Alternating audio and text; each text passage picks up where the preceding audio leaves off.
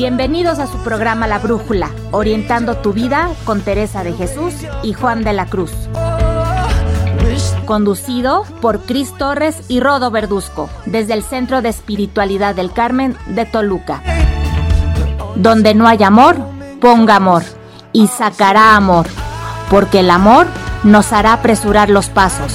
Hola, ¿qué tal amigos fonteros? ¿Cómo están? Nosotros muy contentos de iniciar un nuevo programa nosotros somos Cris Torres y Rodo Verduzco. Les recordamos que somos un matrimonio que estamos transmitiendo desde el Centro de Espiritualidad del Carmen de Toluca, aquí en el Estado de México, y por supuesto en la Radio Carmelita de México, la Fonte Radio.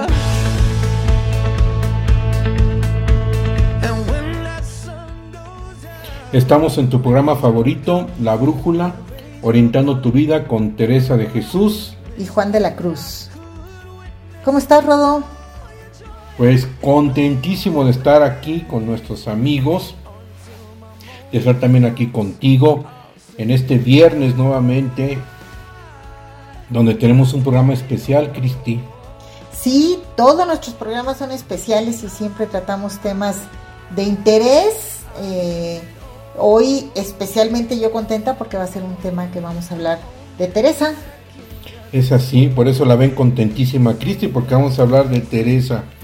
Y bueno, ya la dejé que un poquito de Teresa, después de varios programas de San Juan de la Cruz que me dio chances de, comentar, ¿no? Pero antes de empezar con el programa, que nos digas, Cristi, o que les pudiéramos decir cuál es el tema del día de hoy, pues platícanos cuáles son esas plataformas en las cuales nuestros amigos nos pueden seguir escuchando e invitando a más gente, a familiares, a otros amigos, a conocer la espiritualidad carmelita a través de Teresa Jesús y Juan de la Cruz.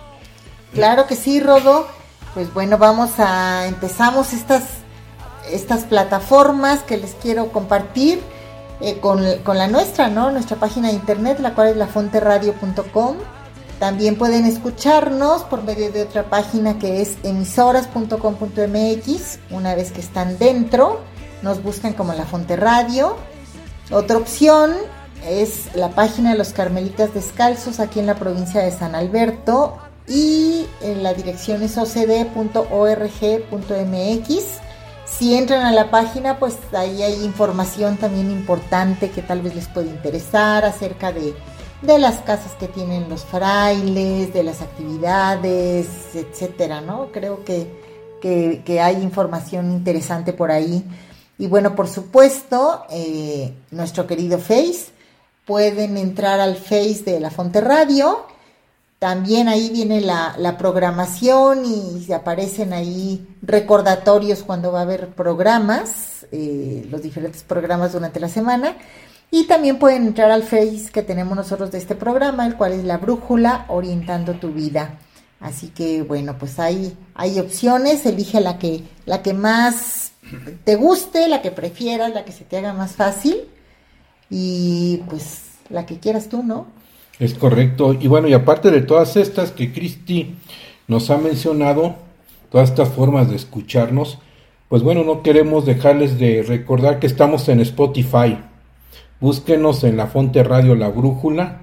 Ahí pueden encontrar todos nuestros programas, desde el número uno hasta el número del día de hoy, que ya son más de 100 programas que tenemos grabados y nos gustaría que los siguieran escuchando. Eh, cada vez hay más, Cristi, hay más personas que escuchan, nos escuchan a través de Spotify. Y no solamente eso, nos puedes escuchar en cualquier momento y puedes bajar las grabaciones y puedes pasárselas a otras personas para que conozcan y, y puedan darse una idea de la espiritualidad carmelita. Esas son todas nuestras plataformas y estamos muy contentos. Y bueno, queremos agradecerle también, Cristi, no sé si te parece, a todos nuestros amigos que siempre nos nos siguen los días viernes a las 7 de la, de la tarde, acá en México, horario de México. En otros países es ya de noche, pero bueno, eh, pues gracias por seguirnos, por esos fieles que siempre nos mandan un mensajito. Aquí estamos escuchándolos, ¿no? Pues felicidades y un abrazo, gracias por seguirnos. Y bueno, pues este también, pues aquellos que nos escuchan en la repetición, Cristi. Sí, claro que sí, les mandamos saludos a todos y ojalá podamos por, por este medio transmitirles ese, eh, pues ese amor al Carmelo, a San Juan de la Cruz, a Santa Teresa y la espiritualidad que nos comparten ellos, que a mí siempre me ha gustado porque, entre otras cosas, es una espiritualidad, digo yo, muy aterrizada, muy aplicable para nuestras vidas. Seguramente otras también lo son, pero a mí esta me gusta. Sí, correcto. Y bueno, la repetición son los sábados a las 11 de la mañana, horario de México. Y bueno, pues siguiendo con este mismo esquema de esta espiritualidad carmelita, pues hoy el tema es un tema pues padrísimo. ¿Por qué? Porque este tema pues nos habla precisamente Cristi sobre la pedagogía teresiana. ¿Qué es la pedagogía teresiana?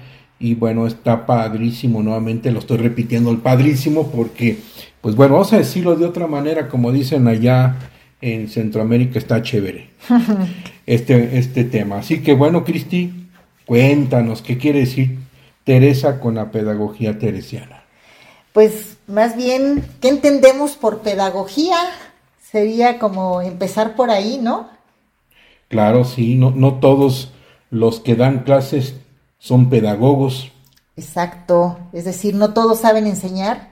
Y ahorita recuerdo que cuando estudiábamos la carrera hace unos poquitos años en la universidad, pues teníamos, ahorita recuerdo un maestro que era muy bueno, que conocía muchísimo, ay, pero no le entendíamos nada.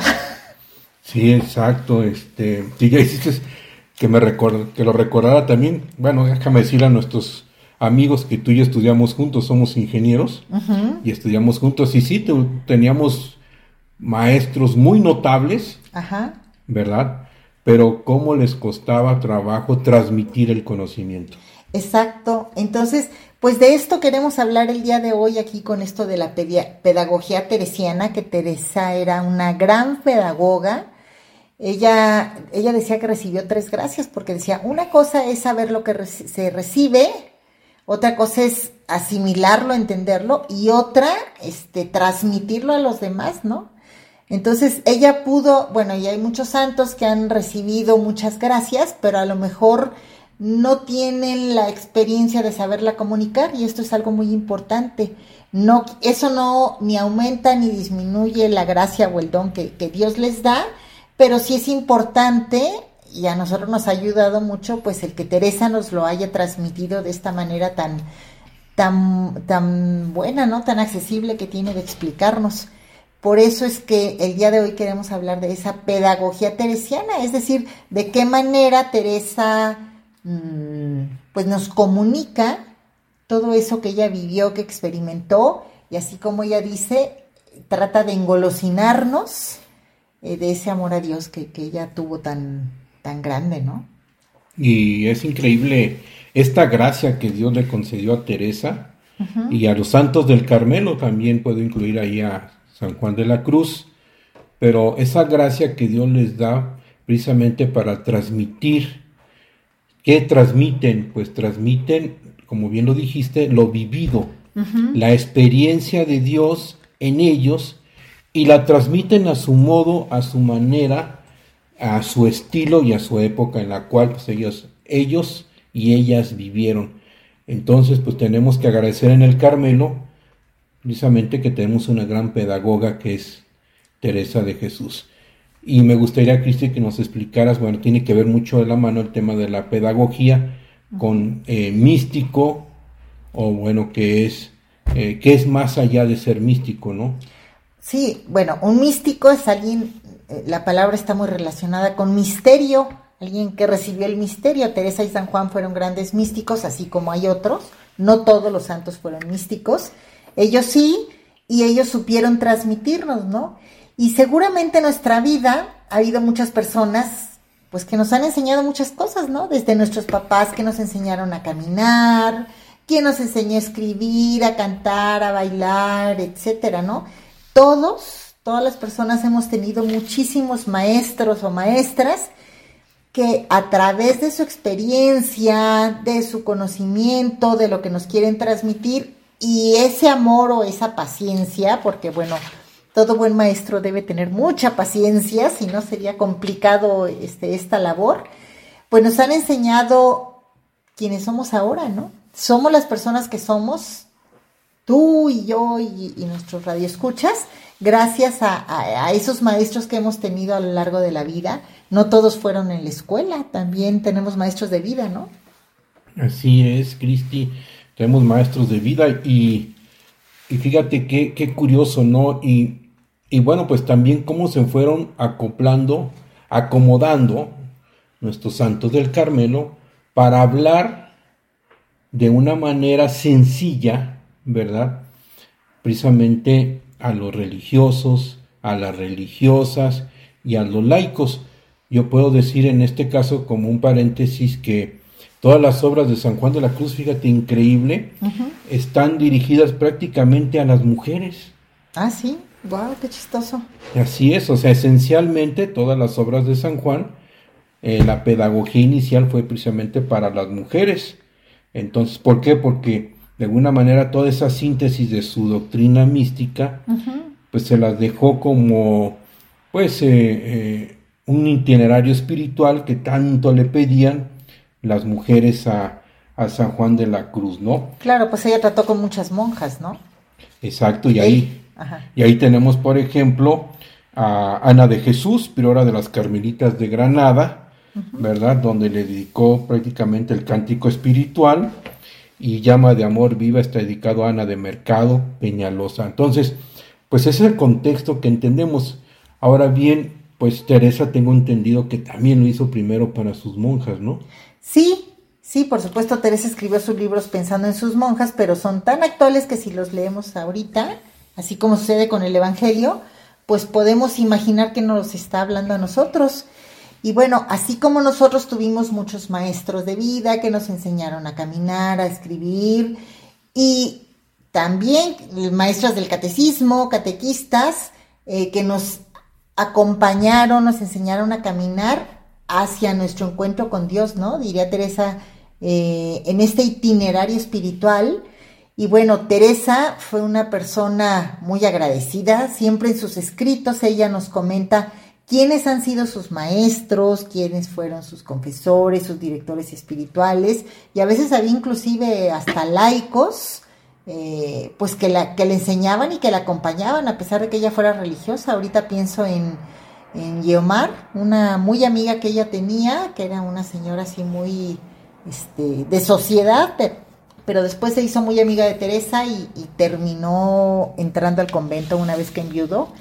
Entonces, Teresa nos comparte quiénes han sido sus maestros y también nos dice cómo ella se va sintiendo eh, con todo eso que va pasando en su vida, ¿no? A veces se sentía encerrada, a veces sentía, se sentía como que pues más limitada o que no, no, avanzaba mucho en su camino, este, que tenía que eh, avanzar a un ritmo más rápido, más lento, etcétera, ¿no? Y fíjate que Ah, con todos estos maestros, Teresa nos comenta que su mejor maestro, ¿quién crees que fue? ¿Quién será? Ah, pues nada más y nada menos que Jesús. Claro. Ella nos dice que Jesús fue su mejor maestro y que él le fue enseñando, este, que él es el mejor este, maestro. Eh, de él aprendió pues cómo ser una mejor persona, una mejor hija, hermana, madre, etcétera y Jesús la fue introduciendo en este itinerario, en este camino de amor y también de fe y de esperanza, así como las virtudes teologales. Y también junto con él, Jesús le ayudó a ver sus errores, a ver obstáculos, tantas cosas, ¿no? Fíjate que ella dice que cuando estaba en oración era cuando más se conocía a ella y también cuando más conocía a Dios. Este era, era un momento, a veces pensamos que la oración es otra cosa, ¿no? Pero también es un, momento de, conocimiento en, en, ambos sentidos, ¿no? Fíjate que, bueno, Teresa la conocemos como gran pedagoga, pero para ser una gran maestra necesitas primero ser una gran alumna, ¿no? Es correcto. ¿Cómo puedes dar lo que no conoces ni lo que has recibido? Exacto.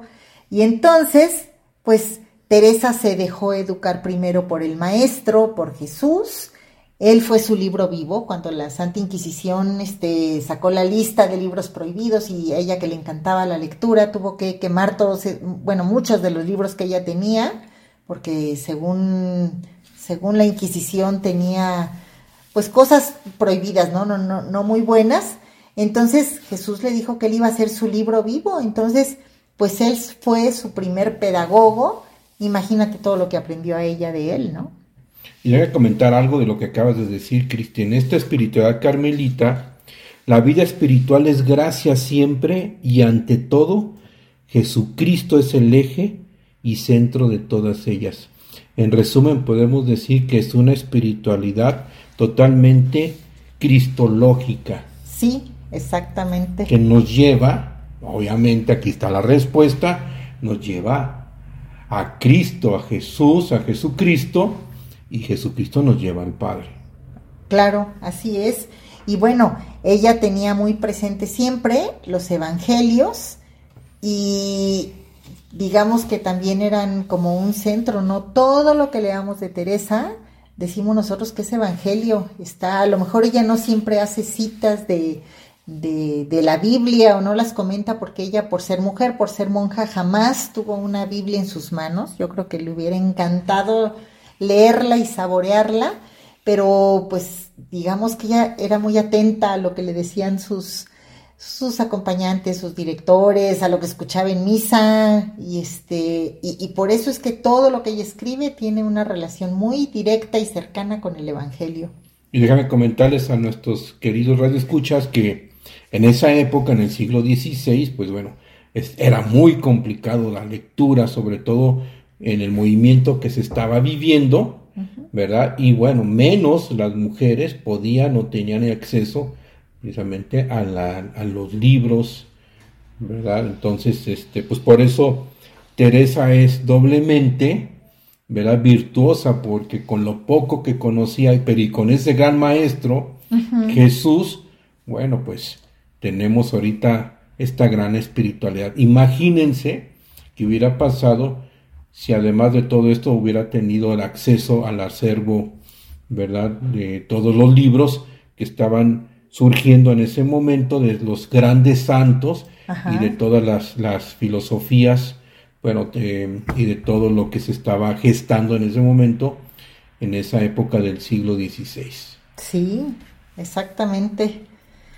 Pues muy bien, eh, amigos, vamos a descansar un ratito para tomar aire ¿Qué les parece si vamos a un descanso, a un corte musical, eh, musical y bueno, no se vayan, regresamos. La Fonte Radio, emanando espiritualidad y vida. Un espacio para escuchar buenas noticias y estar en contacto con la realidad de hoy en diálogo con la palabra de Dios, donde encontrarás formación humana y espiritual mediante la oración y la reflexión teresiana sanjuanista.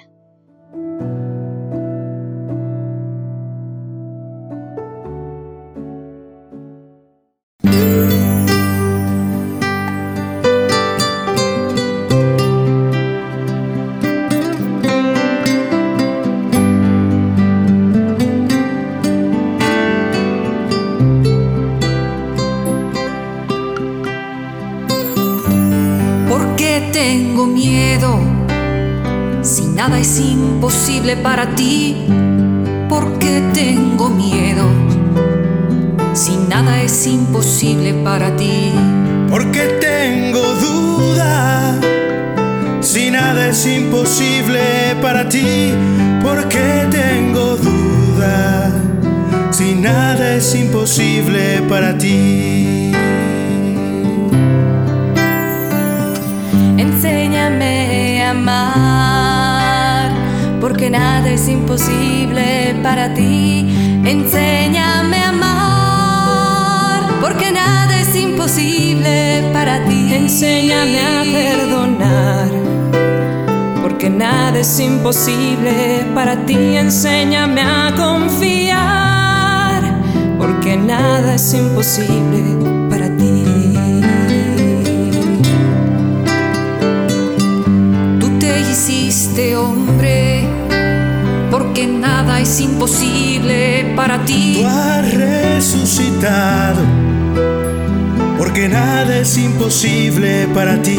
Tú estás entre nosotros, porque nada es imposible para ti. Tú nos diste a María, porque nada es imposible para ti. Nada es imposible para ti. Nada es imposible para ti. Porque tengo miedo. Porque tengo Si nada es imposible para ti. Porque tengo miedo. Si nada es imposible para ti. Nada es imposible para ti. Es imposible para ti. La Fonte Radio, La radio de los Carmelitas Descalzos en México, transmitiendo desde la Ciudad de México, Durango y Saltillo. a través de www.lafonteradio.com. que emana y corre, aunque es de noche,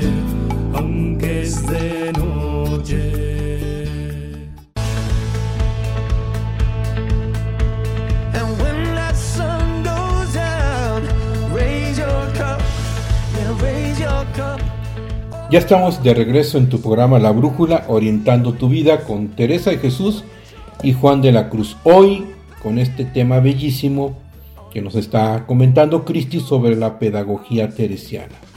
¿Verdad? Como Teresa de Jesús es una gran pedagoga y cómo vivió precisamente, cómo fue aprendiendo a través de Jesús, del libro abierto que nos hablaba Cristi, sobre cómo ir aprendiendo a relacionarse con Jesús. Y no solamente a relacionarse con Jesús, sino con todos los demás, dentro de ese contexto del conocimiento propio.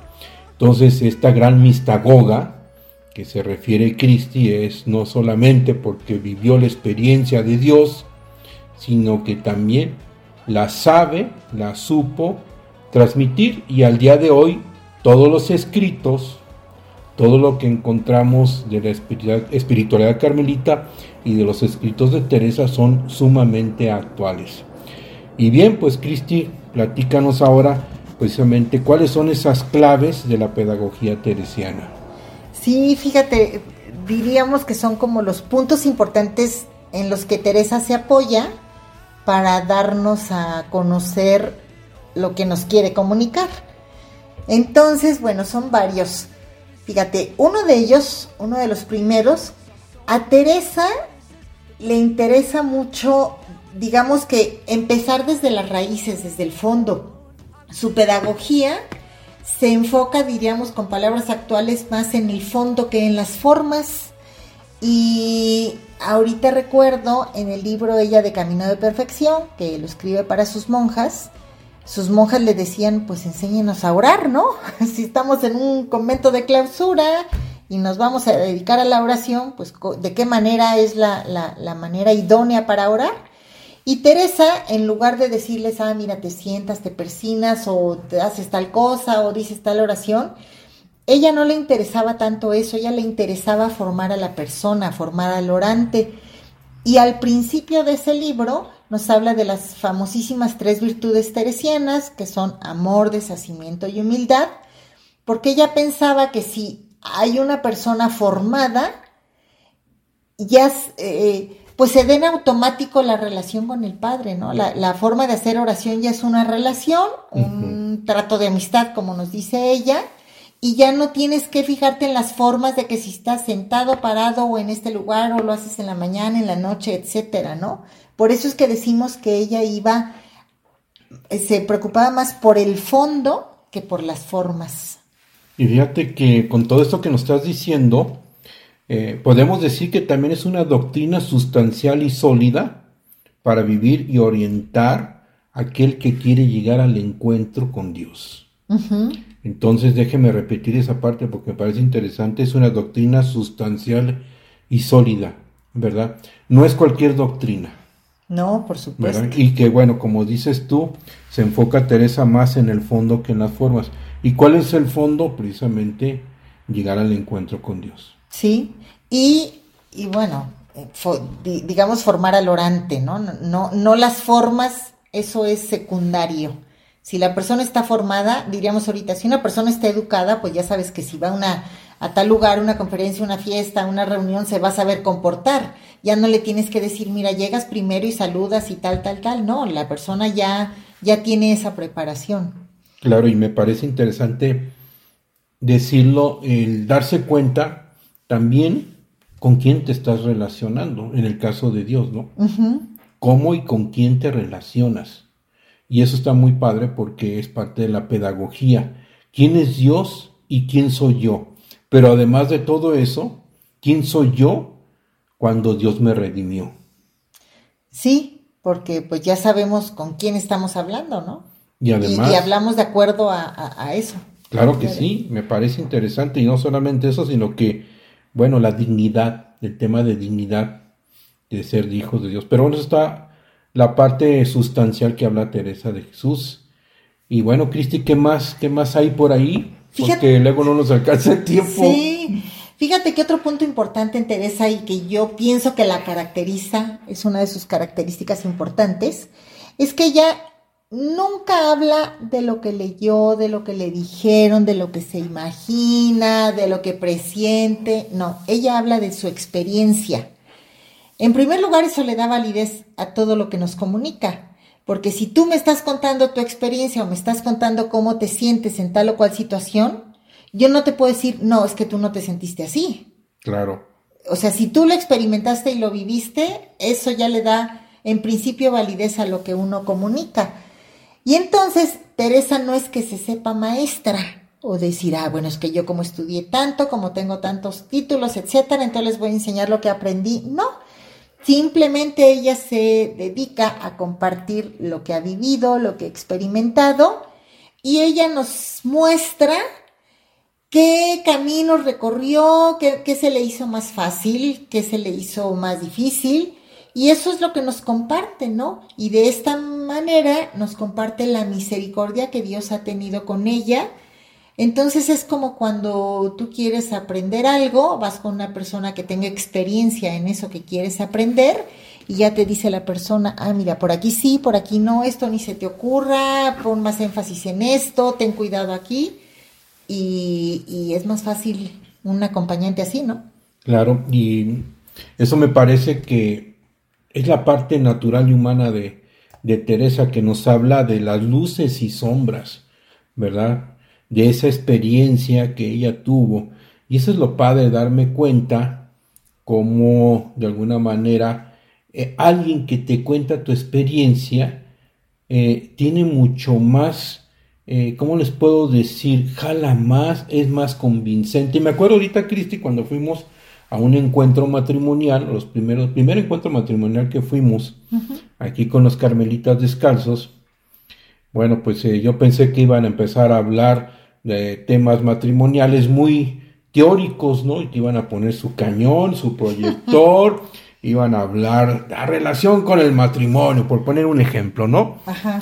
Pero vaya cuando vamos escuchando que hablan desde su propia experiencia y esa experiencia que hablan, en la, estoy hablando en el caso del matrimonio, pues todos las hemos vivido. No es algo extraordinario, no es algo que está fuera de este mundo.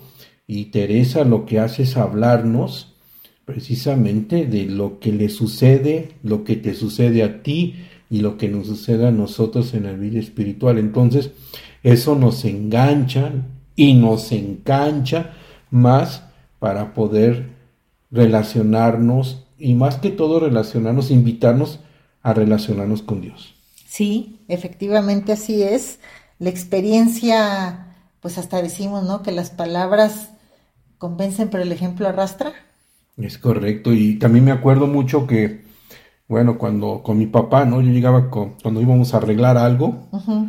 ¿verdad? Que se había descompuesto, pues yo llegaba con mis, con todas mis herramientas, ¿no? Como buen ingeniero, bueno, mi papá también es ingeniero, pues llevaba Ajá. yo con todas las herramientas modernas, ¿no? Ajá.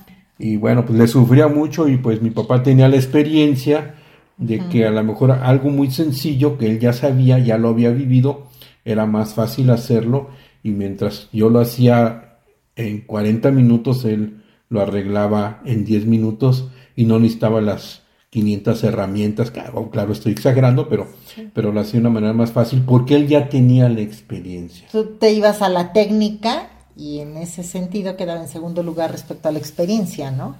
Exacto, y algo nomás para dejarte seguir, es decir, que muchos de nosotros nos vamos quedando en la teoría, en la relación con Dios, evitamos tener la experiencia. ¿Qué trabajo nos cuesta vivir la experiencia y nos quedamos en la parte teórica, en la parte cerebral y no, como dicen los santos, pues no tocamos la parte nuestra donde surge la relación y la experiencia de la vida. Claro, y fíjate, la psicología actual, los tiempos actuales, está comprobadísimo que si tú no experimentas algo, no lo puedes asimilar, no lo puedes aprender bien.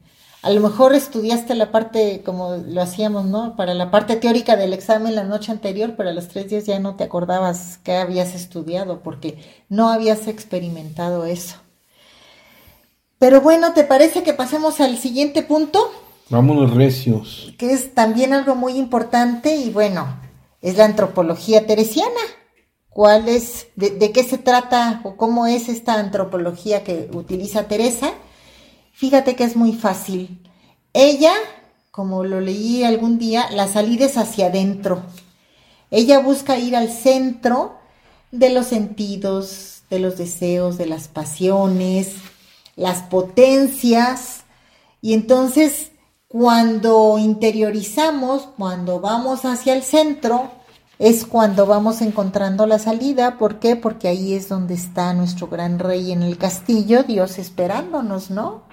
Y bueno, hablando de las potencias, que tú eres un experto en las potencias con San Juan de la Cruz de entendimiento, memoria y voluntad, el entendimiento conoce para que la voluntad ame. Y así se emplea la persona en amar a quien se ha dedicado a conocer. Claro, qué interesante, fíjate. No sé si lo puedo repetir nuevamente porque está muy profundo. Sí, fíjate, el entendimiento, nuestra mente conoce para que nuestra voluntad ame. Hemos dicho muchas veces que el amor no es un sentimiento, no es de corazoncitos, etcétera. El amor es una decisión de la voluntad. Entonces, el entendimiento conoce para que la voluntad ame y de esta manera se emplea la persona en amar a quien se ha dedicado a conocer. ¿Cómo voy a amar algo que no conozco? Claro, y me acuerdo mucho lo que dice San Juan de la Cruz con respecto a esto, nada más para hacer énfasis de lo que dice sobre Teresa, dice que el entenderlo es verlo.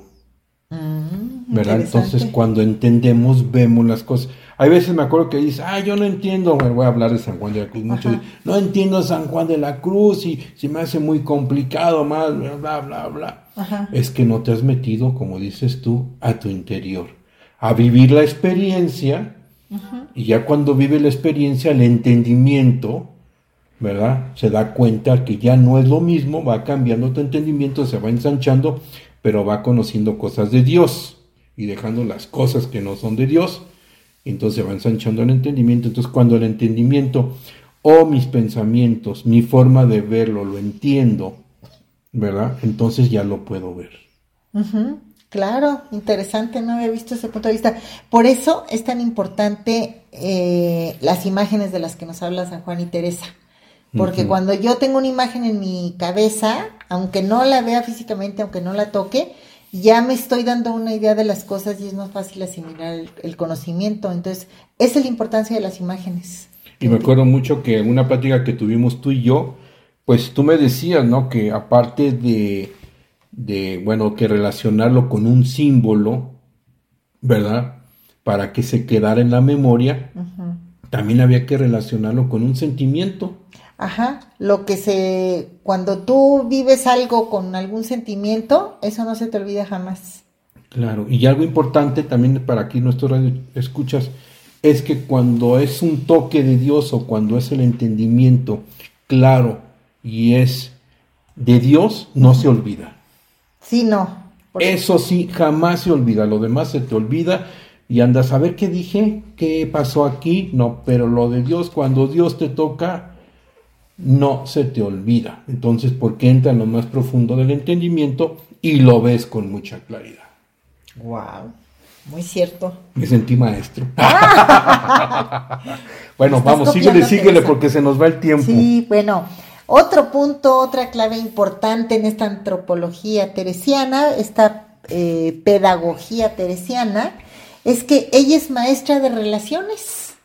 Ella era una persona muy afectiva, muy fácil de relacionarse con todas las personas, no era así como aislada y eso, sino al contrario, le era muy fácil entrar en contacto con otras personas. Y ella sabe muy bien, que de hecho es así, que la clave de la vida está en las relaciones. O sea, si tú tienes relaciones, es más fácil que avances en cualquier aspecto de tu vida que me digas. Hay personas que dicen, no, yo solo, yo puedo, yo estudio, yo... No, avanza más el que, el que lo hace junto con otros, el que se está relacionando, ¿no? El que tiene contactos, etcétera. Y es que fíjate que las relaciones humanas fortifican ¿verdad? Nuestras relaciones, nuestra propia identidad. Cuando nos vemos en el otro, nos vemos nosotros mismos. Y no solamente vemos nuestras virtudes, sino a través de los demás, vemos también nuestras deficiencias. Y hablando de la psicología, pues es como descubrirte que hay cosas que no te gustan, lo que te choca, te checa. Pero también te das cuenta de que tenemos grandes virtudes porque los demás nos las hacen ver. ¿Verdad? Y vamos viendo el rostro de Dios a través de los demás. Dios siempre, siempre, siempre se va reflejando y se va descubriendo en el otro, en nuestras relaciones. Exacto. Y también nos relacionamos con Dios. Y, y, y bueno, hablando de esto de las relaciones, Teresa, que es experta en relaciones, ella pues nos habla de tres tipos de relación diferentes y fíjate, no sé si lo, bueno, yo no lo había visto de esta manera. La primera es una relación con Dios, que esta es una relación de amistad. Por otro lado, nos habla de una relación con los demás. Y, hay que ser congruentes en esto, no me puedo decir, es que yo nada más me relaciono con Dios muy bien, pero con los demás me llevo terrible, ¿no? O al revés, no, es que con las personas me es muy fácil, pero con Dios no puedo. No, eso es como un espejo, ¿no? Lo, que hacemos con uno lo hacemos con el otro. Pero entonces, esta relación con los demás es cuando ella nos habla de amor de unos con otros o con otras, como ella dice en el libro. Y por otro lado está la relación con las cosas. Y aquí es donde entra el deshacimiento o los desapegos de los que nos habla San Juan. Entonces, si te fijas, son tres tipos de relaciones diferentes con Dios, con las personas y con las cosas. Y esto está muy en relación con la doctrina, con lo que nos quiere enseñar Teresa. Correcto, entonces fíjate, lo importante que acabas de decir es la amistad, el amor con unos y con otros y el deshacimiento de las cosas. Exacto. Eso me suena así eh, sanjuanista a, al proceso de la vida espiritual. Ok, y en Teresa serían las virtudes teresianas que comenté hace ratito. Exactamente, y, y bueno, es, es la purgación famosa, ¿no? De la purificación de la persona que va soltando. Pero bueno, ya me estoy metiendo en camisa de once varas con San Juan, no es el tema. Pero qué padre, ¿no? La amistad, el amor con unos y con otros y el deshacimiento de las cosas materiales y también de personas. Exacto. Y, bueno, por último, si te parece, antes de que nos vayamos a un corte, este, ella nos habla mucho de un camino de la interioridad. Para ella es muy importante, ya decía, ir hacia adentro, ¿no? ¿Y de qué manera podemos interiorizar? Pues con la oración y con el conocimiento personal. Son las dos maneras que utilizamos o por las por medio de las cuales podemos entrar hacia adentro de nosotros. Claro que sí, es salir, como dijiste tú, para entrar en lo más profundo de nuestro ser. Pues muy bien, ¿qué les parece si vamos a un descanso? Hoy he platicado mucho del descanso. Vamos a un descanso, vamos a un corte musical, amigos. No se vayan, regresamos. La Fonte Radio, una fuente de la cual emana la buena noticia para la sociedad de hoy, desde donde se comparte la espiritualidad carmelitana. Que bien sé yo la fuente que emana y corre, aunque es de noche, aunque es de noche.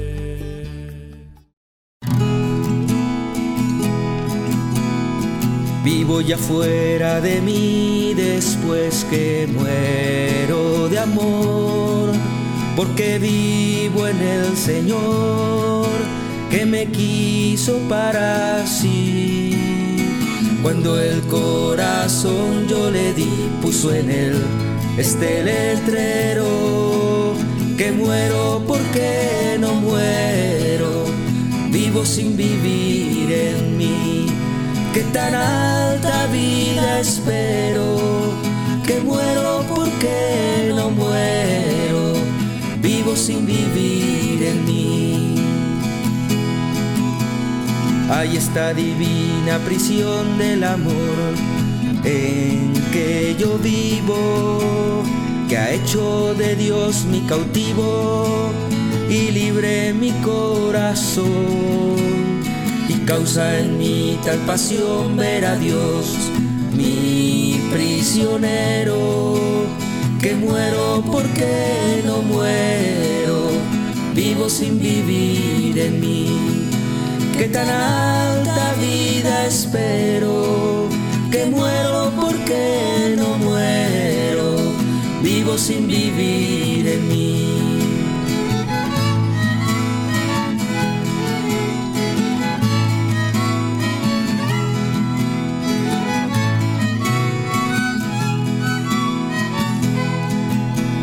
Qué larga es esta vida, qué duros estos destierros, esta cárcel y estos hierros en que el alma está metida.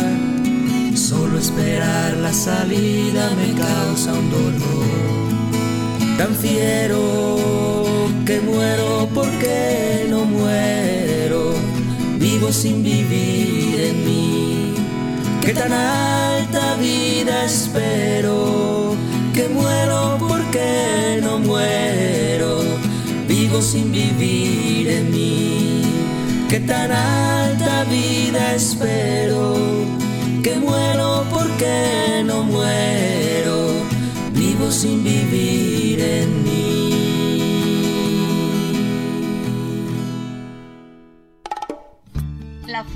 Radio, emanando espiritualidad y vida. Un espacio para escuchar buenas noticias y estar en contacto con la realidad de hoy en diálogo con la palabra de Dios, donde encontrarás formación humana y espiritual mediante la oración y la reflexión teresiana sanjuanista.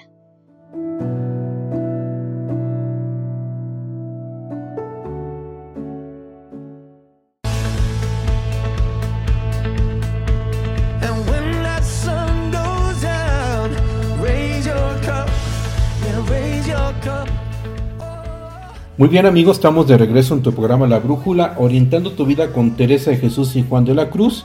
Y hoy Cristi nos está hablando del tema de la pedagogía teresiana. En el bloque pasado nos comentaba sobre las claves teresianas, las claves que habla Teresa sobre la pedagogía, hablaba de la experiencia, de la misma antropología y bueno, que es maestra de las relaciones, ¿verdad? Una persona que sabía relacionarse con cualquier persona y con cualquier dignidad, podríamos decir, eh, cualquier estatus diría mejor, ¿no? Y el camino de la interioridad, nada más que Teresa, como resumen, no se queda con el conocimiento, sino que lo abre a los demás ese conocimiento y esa experiencia de Dios y nos enseña que también aprendemos del otro en las relaciones humanas. Así es, Rodo. Pues bueno, vamos a continuar porque si no nos va a ganar el tiempo. Otro punto muy importante de esta pedagogía teresiana es la libertad. Y este es muy esencial porque una persona que es libre, tú lo sabes muy bien, sin querer nada posee todo. Y es deja de ser esclava, es libre para amar Por eso es que ella busca formar personas libres, desasidas o desapegadas, para poder tener mayor libertad porque no tienen esclavitud con nada ni con nadie y de esta manera pues no hay como obstáculos para llegar a Dios, ¿no? Y es que entre más tienes, más necesitas. Entre menos tienes, menos necesitas. ¿Por qué? Porque no estás apegado a las cosas. Ajá, claro. Y eso está padrísimo, ¿verdad? Eh, que no queriendo nada lo posee todo. ¿Y qué es el todo? Pues Dios. Exacto. Si entendemos esa parte, me parece bien importante, Cristi, si entendemos esa, si entendemos esa parte que por dejar las cosas materiales, el mundo y personas y todo eso, en los apegos desordenados, en la parte que dices Teresa, el deshacimiento, y nos vamos por la nada que es el todo, que es Dios, híjole, ya estamos del otro lado. Es como cambiar, ¿verdad? El peso de las cosas reales. Sí, y en esta libertad eh, también, aparte de las personas y aparte de las cosas, también se refiere a dejar ella máscaras, actitudes, que si te sientes el, la persona, el, víctima, el controlador, el, este, el egoísta, etcétera, todo eso eh, pues es algo intangible, pero también, también es algo importante para dejar. Y fíjate que eso que estás diciendo quisiera nomás cerrarlo porque me parece muy importante con un verbo, el verbo amor, el verbo amar. ¿Verdad? Entonces, cuando amamos a Dios, nos enseña Teresa cómo el amor a Dios, ¿verdad? Hace precisamente que nos alejemos de todos los demás. O sea, es un amor mayor que elimina, que minimiza todos aquellos amores que nos tienen, vamos a decir, esclavos. Cuando nosotros amamos de veras a Dios y nos dejamos amar por Dios, que es un Dios de amor, entramos en la libertad. Nos vamos desapegando. Exactamente. Entonces, por eso dice Teresa, y me encanta mucho, dice, no queriendo nada, se posee todo. Exactamente, esa es la clave. Y bueno, recordemos que Teresa nos educa para la vida. No es, ella no nos transmite un conocimiento nada más como mero entendimiento o como ciencia o como apréndete de memoria esto y ya sabes las este la espiritualidad teresiana, no, se trata de vivirlo, de experimentarlo porque todo lo que ella nos enseña es para vivirlo, no para aprenderlo o para escribirlo, etcétera, ¿no? En otras palabras, no quiere que seas una gran teóloga o teólogo, pero que no hayas vivido nada, ni siquiera un poquito de la experiencia de Dios, sino al contrario, que te vivas más en la experiencia y así descubres a Dios y vas entendiéndolo, quién es Dios. Efectivamente. Y bueno, fíjate que una palabra este, en la que Teresa hace énfasis, sobre todo en, las moradas, en la primer morada, es la consideración. Y entonces esto de considerar es reflexionar algo con atención, poniendo cuidado. Y cuando consideramos, por ejemplo, cuando estamos haciendo oración, ¿con quién estoy haciendo oración? ¿De qué manera estoy haciendo oración? O sea, es como abrir los ojos, como estar atentos. Eh, ella nos propone considerar de un modo distinto, entender de una manera diferente el que estamos habitados por Dios. Si nosotros tenemos eso consciente, consciente, entonces nos viviríamos de otra manera, conscientes de que Dios me habita y de que Dios habita al otro, aunque el otro no me caiga muy bien, está habitado por Dios, entonces eso sería suficiente como digamos que para que yo mida mis acciones o mis palabras o mi manera de relacionarme con los otros, ¿no? Y eso es eh, espectacular porque el darte cuenta que estás habitados por Dios, si realmente nos ponemos a meditar, ¿qué significa estar habitados por Dios? O sea, es entrar en ese concepto de ese gran Dios tan infinito, ¿verdad? que hace presencia en nosotros que somos finitos. ¿Verdad? Como Dios, de alguna manera, nos ama tanto, y vuelvo al verbo amar, que está dentro de nosotros. Y ahí está en esa espera. Y Teresa lo dice muy bien, Cristi, como tú lo dijiste, es un modo distinto de vivirnos cuando nos sentimos habitados por Dios. ¿Cómo dice Teresa que no estamos qué? No estamos huecos por dentro. Exacto. Y así nos vivimos como si tuviéramos huecos. Ahora me, me acuerdo de esa película de los zombies, ¿cómo se llamaba esa serie de los zombies? Ah, The este, Walking Dead. Ah, sí, exactamente, los muertos en vida. Pero, este, bueno, los The Walking Dead, este, pues estaban vacíos por dentro. Qué triste. Y sí, ¿y cuántos de nosotros nos vivimos así? Sí. Santa cachucha. Entonces, fíjate, esto nos lleva a, a, otros puntos que nos insiste Teresa. Uno es despertar y otro es conocer.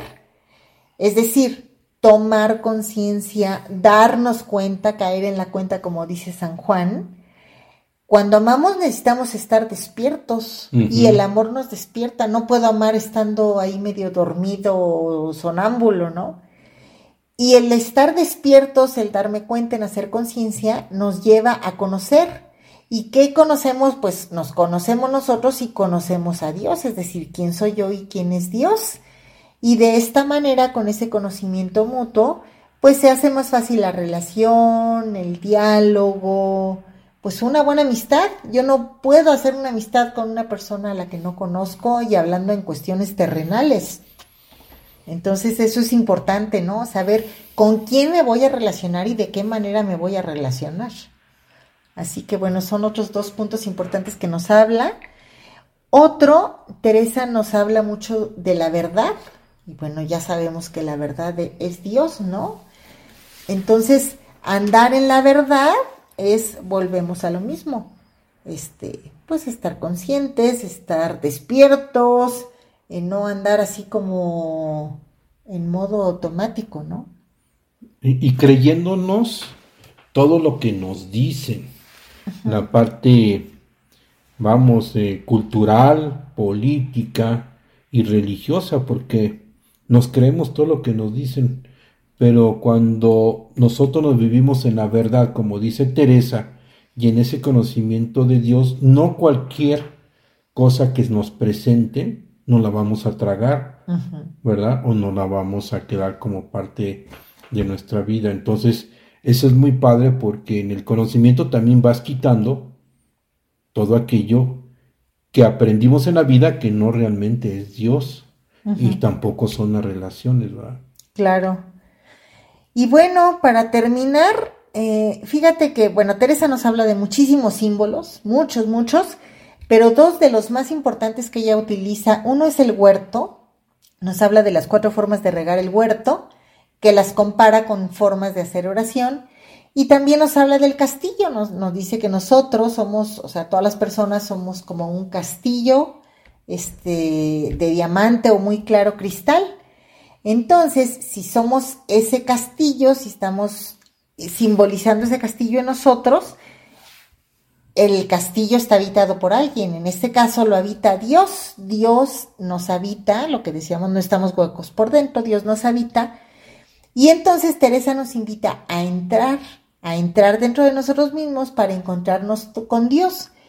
¿Y cuál es su, su definición que, que, nos da Teresa de la oración? Ella nos dice que es un trato de amistad, estando muchas veces a solas con quien sabemos nos ama, y entonces su pedagogía de la oración se basa en eso, en una relación de amistad entre Dios y yo. ¿Y qué tengo que hacer para encontrar ese a Dios? Dice, dice Teresa, no necesitamos alas como ángeles, simplemente necesito entrar dentro de mí para encontrarme con Él. Entonces, eh, pues de esa manera nos explica Teresa la oración, eh, imaginando que somos un castillo que está habitado por Dios y que tiene muchas moradas, así como lo dice el Evangelio. Entonces podemos transitar por esas moradas, que no es otra cosa más que las diferentes maneras que tenemos de relacionarnos y entrar en contacto con Dios.